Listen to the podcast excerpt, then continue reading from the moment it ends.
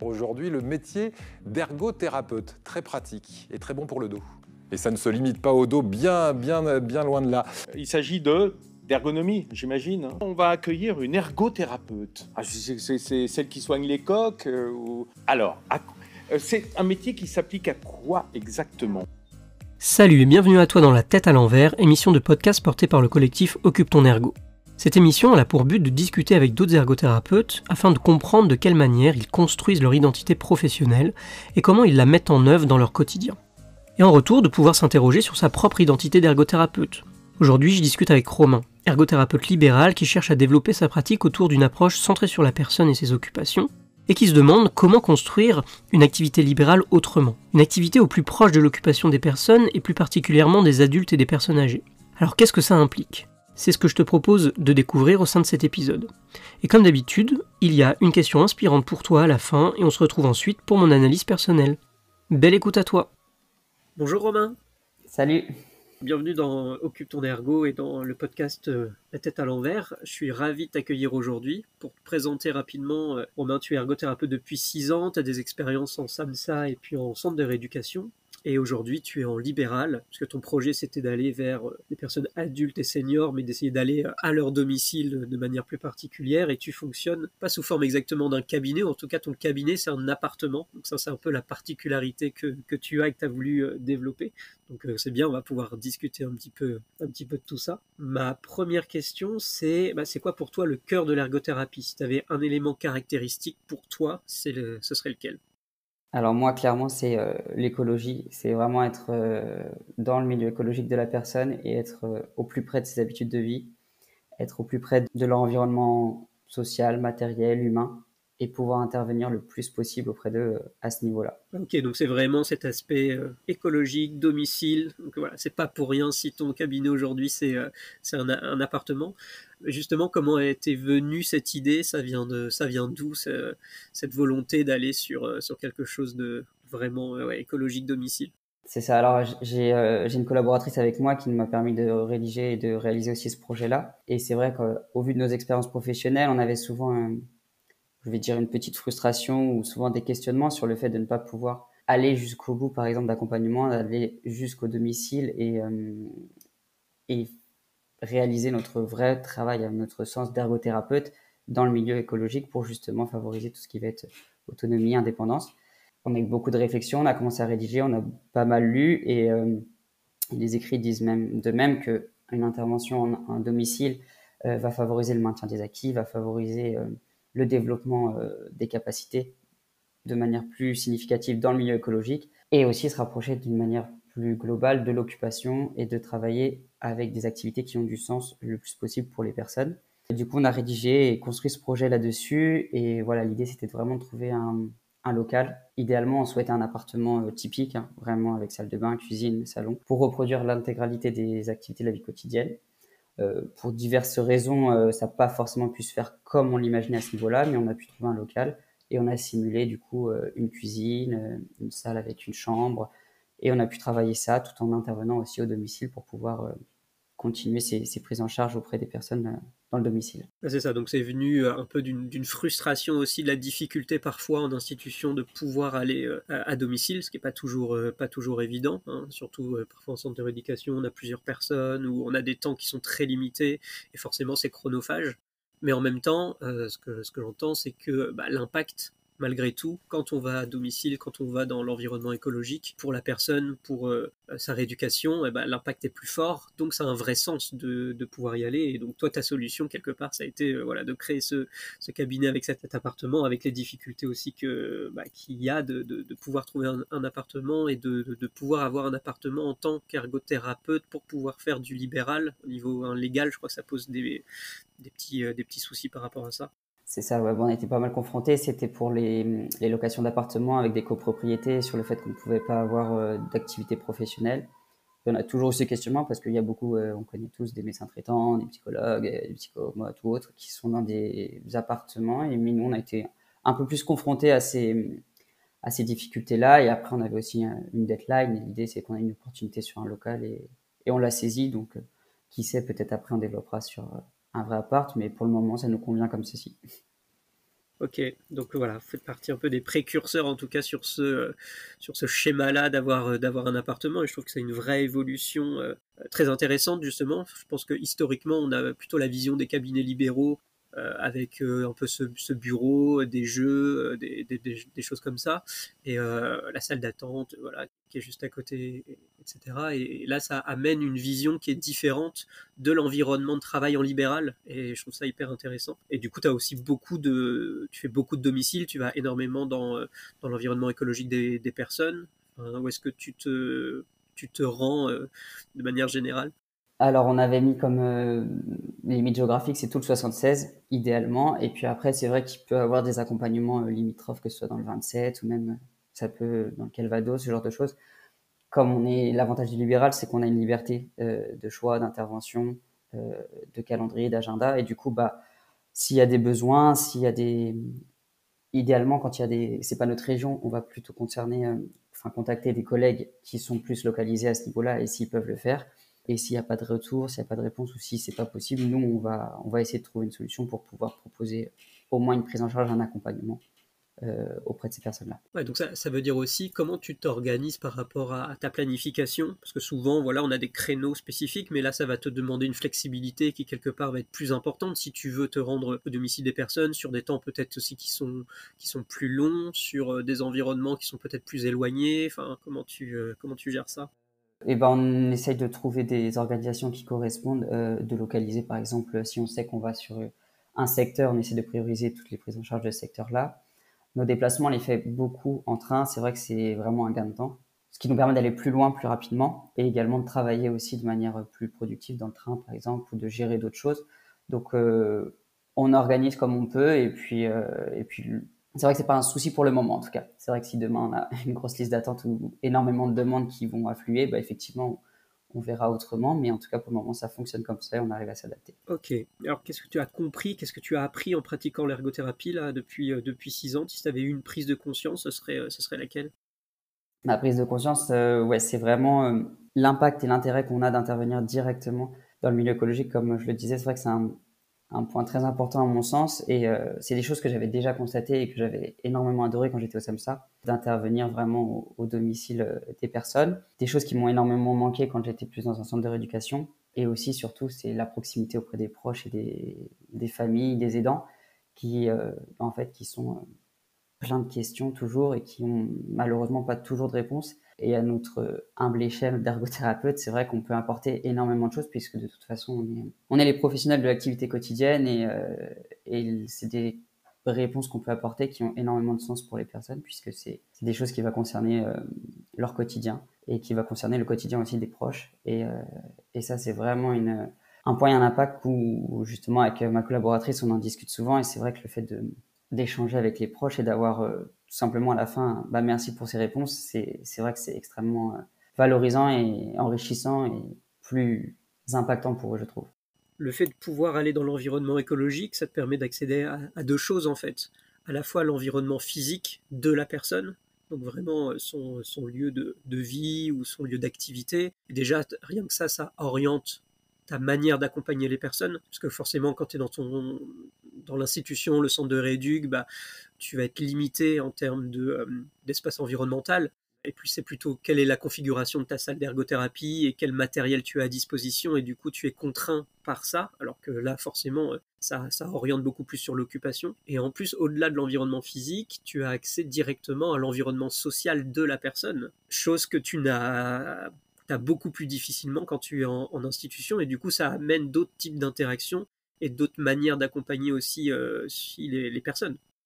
C'est exactement ça, c'est vraiment, euh, c'est des choses qu'on pouvait avoir plus ou moins euh, dans le, dans le SAMSA, où on peut aussi avoir ça dans des temps de centre de rééducation, mais sur des temps dédiés, des réunions qu'on appelle de synthèse ou des synthèses ciblées, où c'est un temps assez formel, assez officiel, avec plein de blouses blanches autour. Enfin, c'est pas le même contexte. Là, on est vraiment sur des temps, euh, voilà, encore une fois, c'est des libertés de temps, donc on peut être là le soir, on peut être là le matin, on peut être là le midi, sur des temps euh, plus intéressants pour les personnes.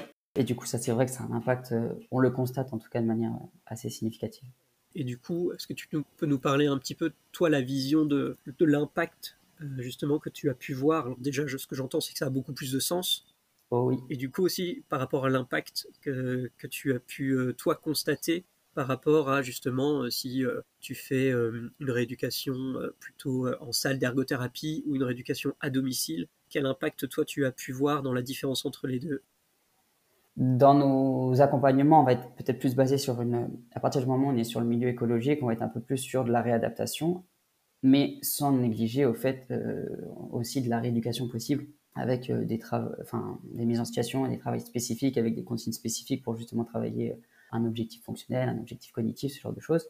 Et l'avantage, en fait, c'est que l'adhésion, en tout cas de ce que j'ai constaté, de ce qu'on a pu constater, c'est que l'adhésion de la personne, elle est bien plus importante puisqu'elle est euh, dans son milieu et on va essayer d'utiliser le plus possible leur milieu écologique. Comme on leur dit souvent aux, personnes, c'est que nous, on a des outils classiques, hein, des activités manuel, ludique ou autre euh, en tant qu'ergothérapeute pour avoir notre moyen de médiation et de travailler des choses spécifiques. Mais ce qu'on leur répète tous les jours, c'est que la meilleure des rééducations, c'est les activités de la vie quotidienne. C'est des choses qui vont être euh, voilà, tout simplement quotidiennes et qu'on va pouvoir travailler.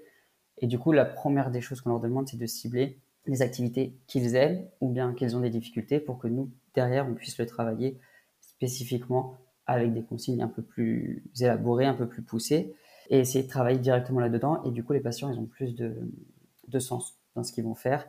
On sort de ce cadre euh, de rééducation un petit peu plus euh, scolaire sur table, en salle dédiée. Choses qui se font aussi, hein, des appartements qui, qui, commencent à se développer aussi dans les centres d'éducation ou les salles d'ergothérapie, dans un futur proche, on le souhaite, s'approcheront plus d'un appartement et de rééducation à titre, à titre occupationnel et activité de la vie quotidienne. Et là, c'est vrai que bah, il n'y a, vraiment pas photo il y, a, vraiment du sens pour eux et ils peuvent, en plus de ça, sentir une productivité puisque ce qu'on fait en séance de rééducation, ça apporte quelque chose dans leur quotidien.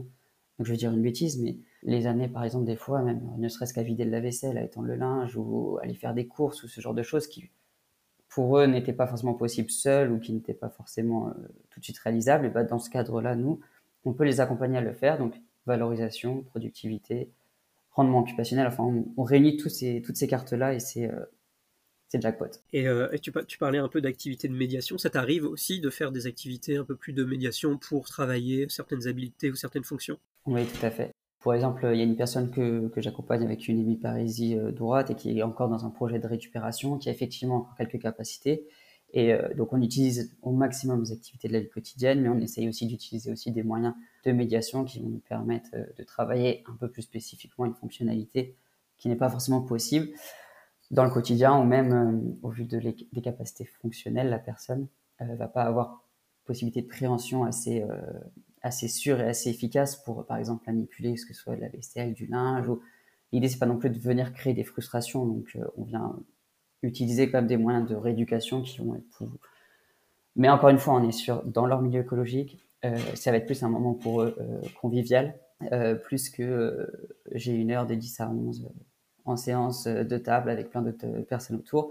Ça reste un moment convivial et surtout ce qui est top, c'est que là, pour exemple, chez des familles, on a la femme du monsieur qui participe et justement qui commence à se dire ah mais on va faire plus souvent des jeux de société, on va faire plus souvent des activités et c'est aussi les pousser à ça et à travailler ces stimulations de manière quotidienne aussi. Ou alors les enfants qui participent, c'est vraiment très enrichissant pour tout le monde.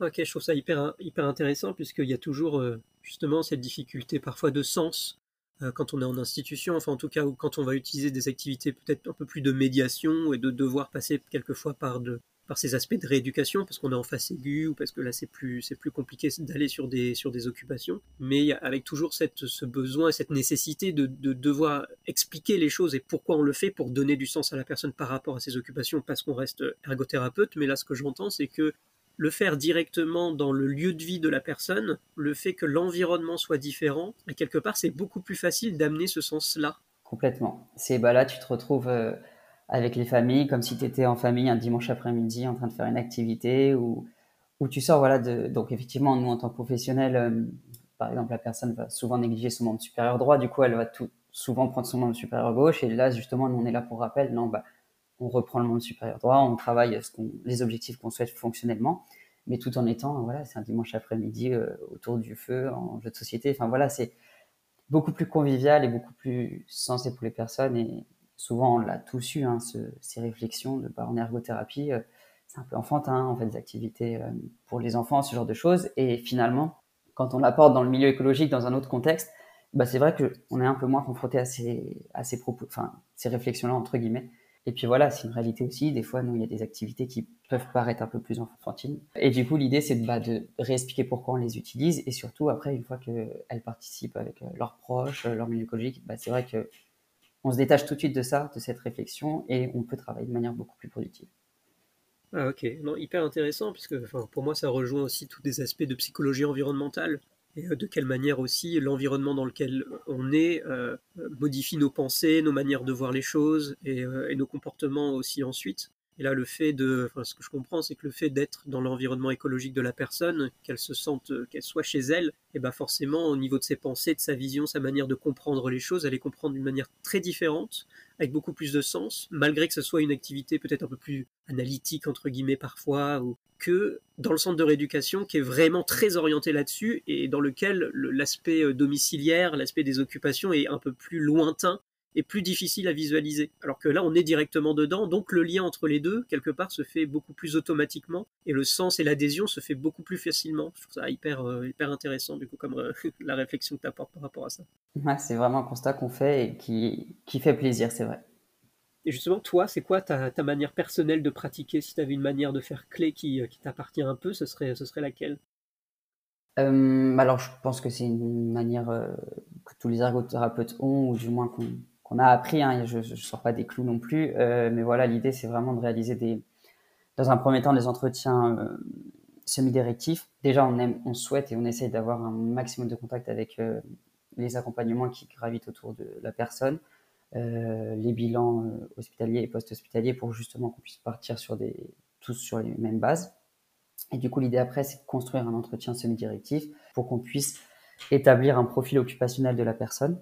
Et des fois, souvent, on a des bilans ergo euh, sur ces entretiens semi-directifs et cette réalisation du profil occupationnel. Et des fois, ça s'arrête juste là. C'est juste faire ces, ces bilans-là et souvent permettre aux personnes de prendre du recul sur leur situation, leurs capacités ou leurs difficultés.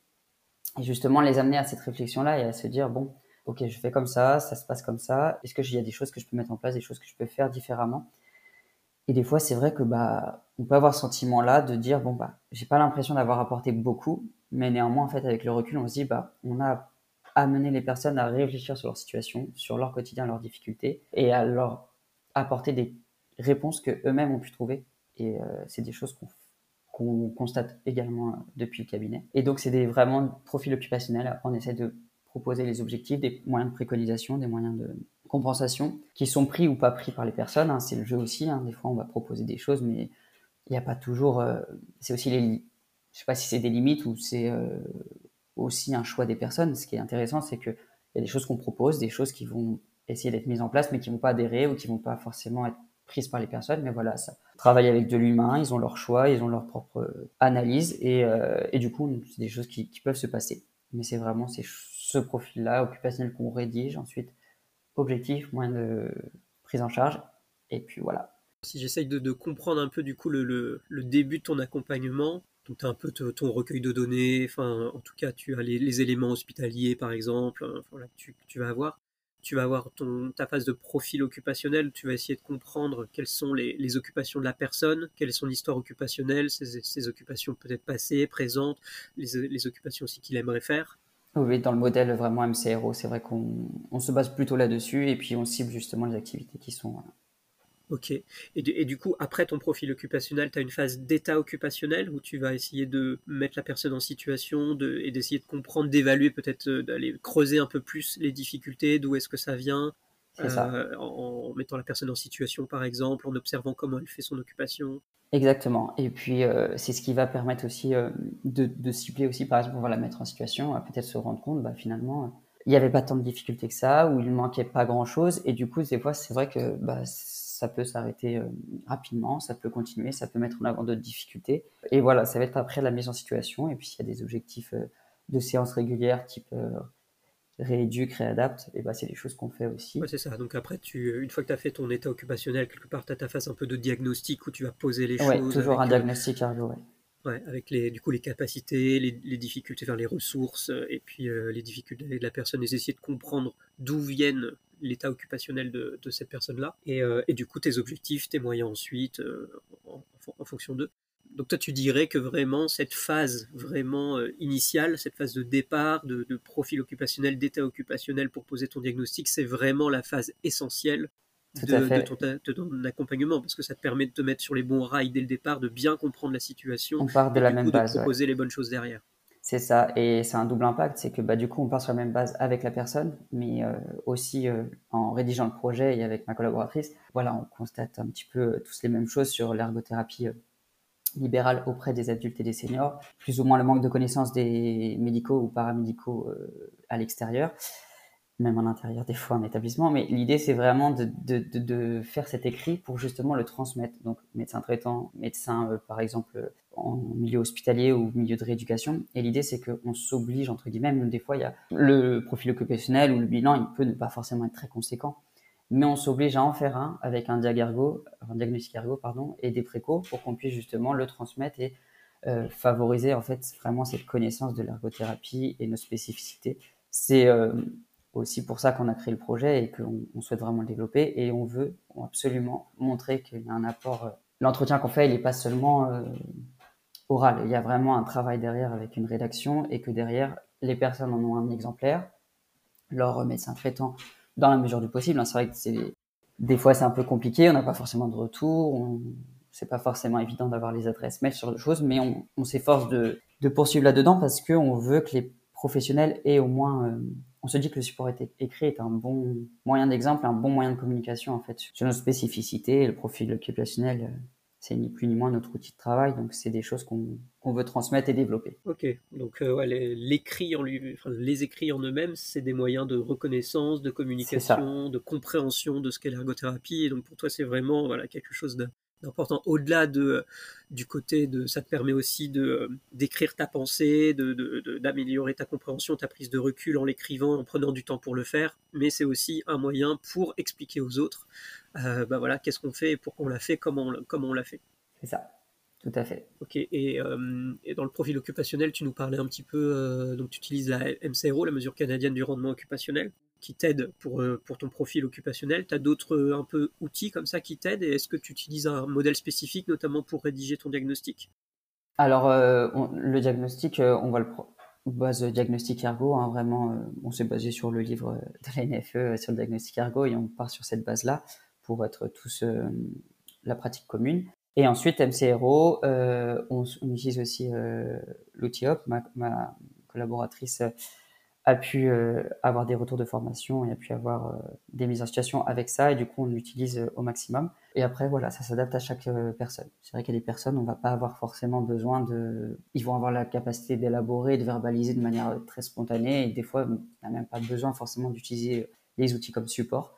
Mais à d'autres personnes effectivement ça va permettre d'étayer ça va permettre de rassurer aussi et d'utiliser. Ok, tu vas utiliser tes outils en systématique, tu vas les utiliser en fonction de la situation de la personne que tu as en face de toi. Si l'entretien semi-directif euh, est, suffisant parce que la personne va discuter facilement et va parler tout ça facilement, bah, c'est suffisant. Et sinon, tu peux utiliser des outils plus spécifiques pour essayer de creuser un peu plus euh, les choses et avoir plus, euh, plus de données. Ce qui est intéressant aussi, c'est que le fait de faire ce profil occupationnel et cet état occupationnel, ça permet à la personne de comprendre en fait ses occupations, de comprendre quelles sont les difficultés, quelles sont les ressources, et du coup de prendre du recul sur sa propre situation. Il y a, je qu'il y a un peu un côté un peu de développement personnel, mais en tout cas de compréhension de soi dans ses occupations qui est hyper, qui est hyper intéressante aussi pour la personne. C'est souvent à travers ça où on se rend compte, où les personnes vont se rendre compte que les activités quotidiennes et les occupations, c'est une généralité et c'est très très riche en fait. Et que certaines sont on va se rendre compte qu'un élément va impacter énormément d'activités quotidiennes. Et est-ce que cet élément, on peut jouer là-dessus? Est-ce qu'on peut le diminuer? C'est vraiment voilà cette analyse sur cette, euh, ces multitâches et multi-activités de quotidien qu'on peut avoir et qu'on a. Et des fois, c'est un simple facteur qui va venir parasiter tout ça. Et c'est histoire de prendre du recul dessus et essayer de revoir cette, euh, cette organisation en tout cas. Et est-ce que ça t'arrive parfois, une fois que tu as fait euh, voilà, ton, profil, ton état, euh, ton, diagnostic, que tu as posé les choses en lien avec, euh, avec la personne, de se dire, bah en fait, ça va, ça fonctionne plutôt bien de manière générale, et peut-être que bah, là maintenant, il n'y a pas besoin d'aller beaucoup plus loin, et que ça a permis de prendre du recul sur les choses et de se dire, bah ok, c'est ok pour moi en fait, je suis satisfait aujourd'hui de, de, la manière dont, dont, je fonctionne dans mon quotidien et donc on va pas forcément aller beaucoup plus loin en termes d'ergothérapie. Exactement. C'est euh, comme je disais tout à l'heure, c'est vrai qu'on peut avoir des fois une seule, euh, enfin deux entretiens pour euh, ré réalisation de l'entretien, du bilan et restitution. Et oui, c'est pas rare, c'est pas du tout rare et c'était un peu euh, déroutant. Hein. Bah, de toute façon, on, on s'est lancé aussi dans cette activité-là. Il y a des choses qu'on découvre, des choses qu'on va apprendre, des erreurs qu'on va faire, c'est comme ça. Et des fois, il y a des, c'est vrai que ces premiers entretiens, on, en ressort et euh, on en discutait et on se dit mince, est-ce que c'est, est-ce qu'on a apporté quelque chose, est-ce qu'on a réussi à, leur donner des réponses? C'est plus des choses là où on, on se questionne parce que dans, dans l'activité libérale, il y a cet aspect financier et du coup, on a, on a doublement la volonté de dire il faut qu'on apporte quelque chose, il faut que ce soit sensé pour les personnes et qu'ils ont un, un sentiment d'avoir des réponses. Et il y a des moments, oui, on en ressort, on dit mince, euh, j'ai pas l'impression d'avoir apporté grand, apporté grand chose. Et du coup, on se dit qu'avec le recul, bah, en fait, les réponses, elle les avait. Et peut-être l'entretien, peut-être le bilan lui a permis de constater que finalement, il y a beaucoup de choses qu'elle compensait déjà énormément. C'est souvent des profils où on va avoir des adultes euh, d'une cinquantaine d'années, entre 40 et 60 ans, on va dire, qui ont leur mode de vie, qui ont leurs moyens de compensation qui sont déjà très établis. Et bah voilà, c'est un, une réalité. On n'a pas de baguette magique et on n'a pas de, de recette magique non plus pour dire bon bah il faut tout rechanger, tout faire. Non, ils ont déjà des choses qui fonctionnent, ils ont déjà des choses qui qui sont mises en place et on ne peut pas non plus tout rechanger, on peut pas non plus. Euh, ce serait trop utopique de dire que euh, un rendez-vous ergo et on n'a plus aucun souci dans son quotidien, c'est pas non plus euh, ça, mais ça permet de prendre du recul et de travailler au moins de sur cette analyse puisqu'il y a entre guillemets que notre profession qui peut permettre de faire ça, donc au moins on a cette spécificité-là. Ouais, et puis d'avoir cette compréhension globale, personne, environnement, occupation, et surtout des liens entre ces différents éléments-là pour savoir après où, orienter les choses. Mais du coup, ce qui est hyper intéressant, c'est que le fait d'avoir cette porte d'entrée occupation et pas cette porte d'entrée pathologie, bah, on, on, voit que ça, modifie les choses parce qu'avec la porte d'entrée pathologie, quelque part, on pourrait se dire ah bah, il y aura toujours quelque chose à travailler, une fonction spécifique qu'on pourrait essayer d'améliorer ou quoi, et on pourrait faire des séances et des séances et des séances. Et en même temps, avec la porte d'entrée occupation, si la personne compense qu'elle est satisfaite dans son quotidien par rapport à ça, bah, quelque part, c'est ça l'essentiel. Et nous, en tant qu'ergothérapeute, on n'a pas forcément à intervenir. Et, et du coup, on a peut-être juste révélé en fait à la personne qu'en fait, dans le quotidien, ça fonctionne correctement et que, et que ça va. quoi. C'est tout à fait ça. Et, euh, et, justement, qu'est-ce que ça engendre un peu dans tes accompagnements? Est-ce que tu as une situation vécue, euh, une histoire euh, un peu marquante que tu pourrais nous partager? Bah, J'en ai plusieurs depuis qu'on a, qu'on a créé le cabinet. Et c'est vrai que le plus, on va dire, le plus significatif et le plus valorisant, entre guillemets, c'est quand on fait le profil occupationnel, on se rend compte, le profil occupationnel, des fois, peut se faire avec la personne seule ou bien avec ses proches. Et notamment avec ses proches, c'est vrai que c'est marrant on se rend compte qu'en fait, les proches ont tout à fait une autre analyse de, la personne et qui vont mettre en avant aussi ah bah tu te souviens on faisait ça comme activité on faisait ça tu faisais ça ça serait bien que tu reprennes ça et ça, ça donne des éléments supplémentaires et, euh, et par exemple il y a plein d'activités plein de personnes on entend bah avant on arrivait à faire cette activité on allait on arrivait à sortir à se promener seul euh, mais ça c'est plus possible avec ton fauteuil sur deux choses et du coup c'est mettre en place bah, déjà les sensibiliser sur ce qui existe comme moyen de compensation et de pouvoir le remettre en, en situation. Donc oui on a pu faire des des apprentissages pour euh, des assistances électriques, pour pouvoir euh, retourner sur euh, une cabine ou une cabane de plage, je sais plus, une cabane de plage, je crois. Et le couple avait l'habitude d'y aller tout l'été. Et bah, ça, c'est des choses. face à une situation, on se rend compte que les personnes vont rapidement tirer un trait sur cette habitude en disant bah, c'est passé, c'est fini, on ne pourra plus. Et en discutant et en travaillant, bah, c'est possible en fait. Et le, le, fait de le refaire et de rentrer après cette mise en situation et de voir la personne dire ah, ça fait du bien d'y retourner, ces choses-là, où il y en a vraiment un impact intégral directement sur l'activité de vie quotidienne occupation. Et ça, c'est vraiment très, très, très, très intéressant. Donc là, l'objectif pour, cette, pour ces personnes-là, c'était de retourner à la cabine de plage, euh, au bord de la mer, parce que c'était des moments euh, importants, en famille, euh, ensemble. Et toi, ton travail, c'était de les mises en situation, de trouver les aides techniques qui pouvaient amener la personne avec son fauteuil de pouvoir retourner à cette cabine de plage. Et voilà, cette. Et c'est ça, et c'est prendre le temps de le faire, parce que c'est vrai que c'est clair que l'apprentissage au début, il était, il était pas facile, il était assez long. Et, euh, et ben, ça prenait euh, une heure et demie, euh, il y avait de la fatigabilité, il fallait adapter ce genre de choses. Et, et, cette marge de progression qui est constatée par la personne, par ses proches, bah, c'est une forme de valorisation pour nous, mais surtout pour eux en fait. Et du coup, c'est extrêmement intéressant. Tu me parlais aussi d'un accompagnement un peu autour de la parentalité Oui, on a eu une personne qui est rentrée en, enfin, qui a eu des difficultés médicales, pardon, qui a été hospitalisée et sa femme a accouché de deux jumeaux. Il les a quasiment pas vus ou euh, je sais plus exactement où il y a très très rapidement et surtout qu'il a eu des soucis euh, cognitifs et notamment amnésiques sur euh, la mémoire à court terme. Et bah, il y avait très peu de souvenirs en fait. et du coup, c'était ramener cette personne dans son fonctionnement familial avec plus à deux mais à quatre et comment du coup travailler tout ça, comment mettre les moyens de compensation pour que ce monsieur puisse avoir une, parentalité euh, le plus normale possible et surtout avec de l'autonomie et que sa femme puisse se, entre guillemets, se décharger sur monsieur et inversement, que ce soit pas que sur une, sur une personne. Et du coup, c'était vraiment un travail là-dessus. Ce monsieur avait énormément de ressources internes, du coup, il a pu s'adapter euh, assez rapidement c'était très très intéressant de mettre en place et de voir l'évolution. Bah, au début, c'est vrai, c'était difficile de souvenir des prénoms, c'était difficile de, d'investir cette relation entre un père euh, vis-à-vis de ses enfants. Et puis au fur et à mesure, après, les, les semaines sont passées, on a vu euh, la personne évoluer, la personne reprendre son rôle et découvrir son rôle de père et c'était très intéressant hyper valorisant pour lui. En tant qu'ergothérapeute aussi, ça doit, ça doit apporter beaucoup aussi de, joie et d'impact. Enfin, c'est vrai de, de, voir aussi son impact. Parce que c'est vrai que des fois, il y a, souvent cette question-là de est-ce que, est que j'ai de l'impact? Parce qu'on a aussi cette difficulté parfois à aller au, bout de l'accompagnement parce que les, le cadre institutionnel ne nous permet pas toujours d'aller au bout de, de, ça. Et donc, du coup, là, de voir, de mesurer l'impact, j'imagine que voilà, c'est quelque chose qui est hyper gratifiant euh, en tant qu'ergothérapeute. Et euh, en termes de symbole un peu de fin d'accompagnement, donc ce monsieur avait vraiment repris euh, son rôle de père, ou pris son rôle de père en tout cas. Et le plus impactant pour sa femme, c'était le fait que monsieur ne pouvait plus reconduire pour le moment. Donc il y avait voilà cette phase de validation, de revalidation. Tout ça a été checké, tout ça a été validé. Et pour acter la fin et acter le fait que on était arrivé au bout, l'idée c'était de on finalise par une mise en situation, euh, réalisation de course, où c'était monsieur qui conduisait où je l'ai accompagné dans sans les enfants, sans, madame, pour qu'il puisse reprendre les automatismes, reprendre ses habitudes, avec une liste de courses, avec euh, des missions euh, que sa femme a pu lui, laisser. Et ça, c'était vraiment euh, la cerise sur le gâteau qu'on a pu faire tout ça. Et après, tout était validé, tout était nickel. Et monsieur, maintenant, a repris vraiment toutes ses habitudes de la vie quotidienne fait que tu sois présent, ça lui permettait de, pouvoir reprendre cette activité-là dans un cadre euh, plus sécuritaire, dans lequel il savait qu'il était accompagné pour pouvoir le faire, et puis prendre euh, au fur et à mesure un peu son, indépendance par rapport à ça. Puis une analyse plus poussée sur l'impact cognitif, notamment amnésique, est-ce que ça va impacter cette activité-là, est-ce que ça va impacter la réalisation de, des achats, des, étapes à réaliser? Donc euh, voilà, on a pu faire cette évaluation sur ce moment.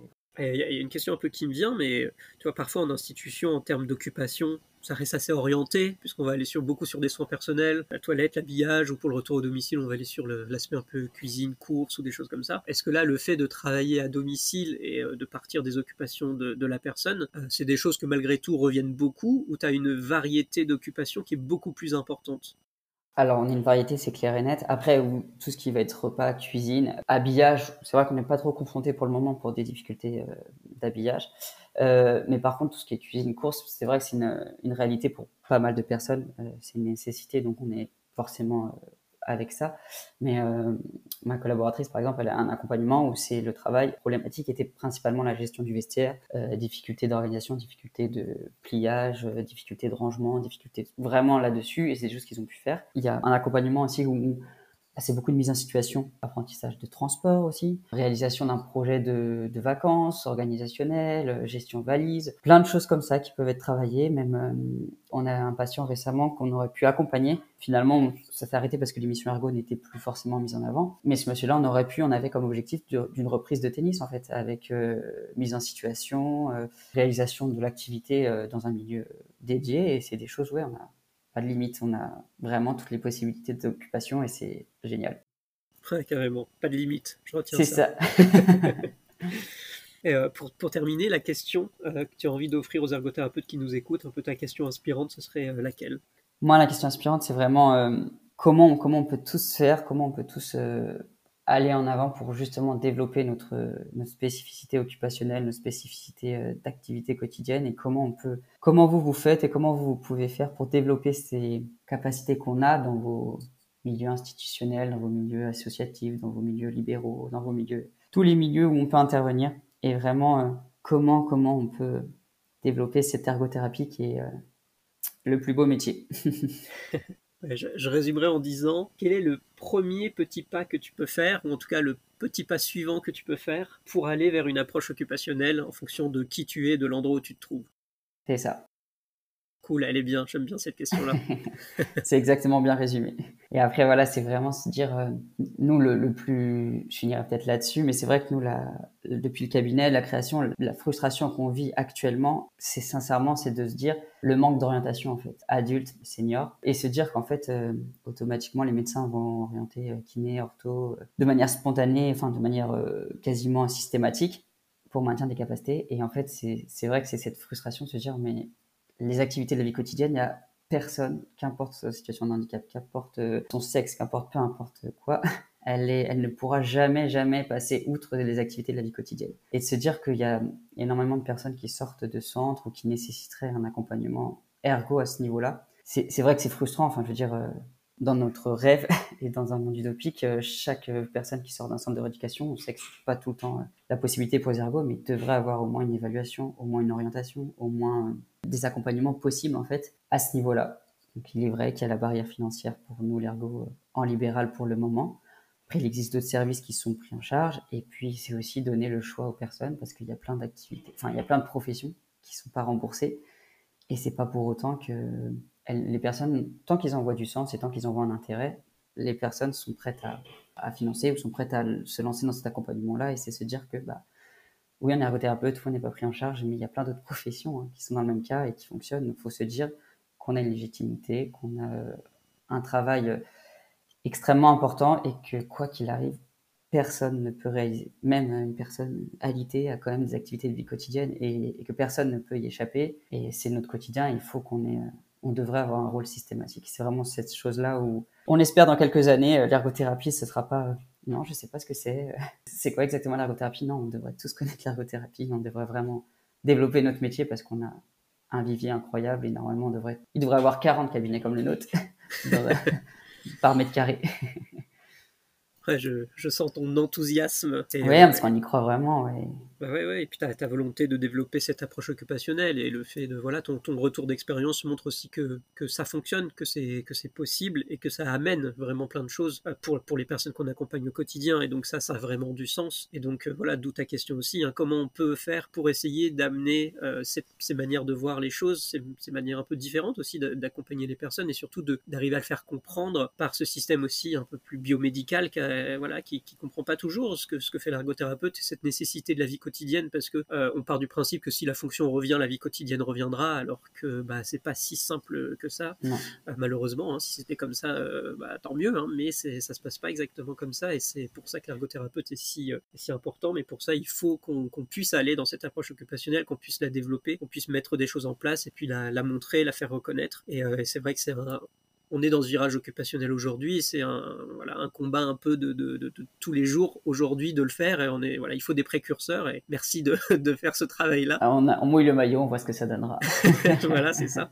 Et puis on espère que, euh, bah ouais, que dans quelques années, bah, ce sera juste logique en fait d'avoir un cabinet comme tu l'as aujourd'hui. Et, on dira bah oui, c'est normal et c'est normal d'avoir un ergothérapeute à la sortie d'un centre de rééducation. Et bah oui, pour qu'on se pose la question, voilà, si un jour on en arrive là, bah, ce sera. c'est vrai que notre vision, nous, on n'a rien de pour nous, on n'a rien d'innovant en fait. On, a, on, fait juste notre métier euh, d'ergothérapeute. Et c'est vrai qu'on n'a pas du tout ce, cet apport. Euh, oui, il y a peu de personnes qui l'ont fait, mais pour d'autres contraintes, je pense, et d'autres choses. Maintenant, on, on joue cette carte-là, on voit où ça nous mènera. Mais quoi qu'il arrive, pour nous, il n'y a rien d'extrêmement innovant. C'est une, une normalité dans notre profession en tout cas. C'est ça, c'est juste euh, être ergothérapeute. Et voilà. Super. Merci, euh, merci Romain, merci pour cette discussion. Merci à toi. Et puis je te dis à très vite. À plus. Salut. Salut. À mon sens, l'histoire de Romain, c'est l'histoire de la quête d'un alignement professionnel. Pour le mettre en lumière et l'approfondir de manière plus précise, je vais utiliser le modèle de l'occupation humaine. Parce que nos modèles nous permettent aussi de comprendre nos propres occupations au sein de notre rôle d'ergothérapeute. L'histoire de Romain, à mon sens, c'est d'abord l'histoire d'une tension. Une tension au niveau de sa compétence occupationnelle. Cette compétence occupationnelle, c'est le degré selon lequel la personne maintient un modèle de participation occupationnelle qui reflète son identité occupationnelle.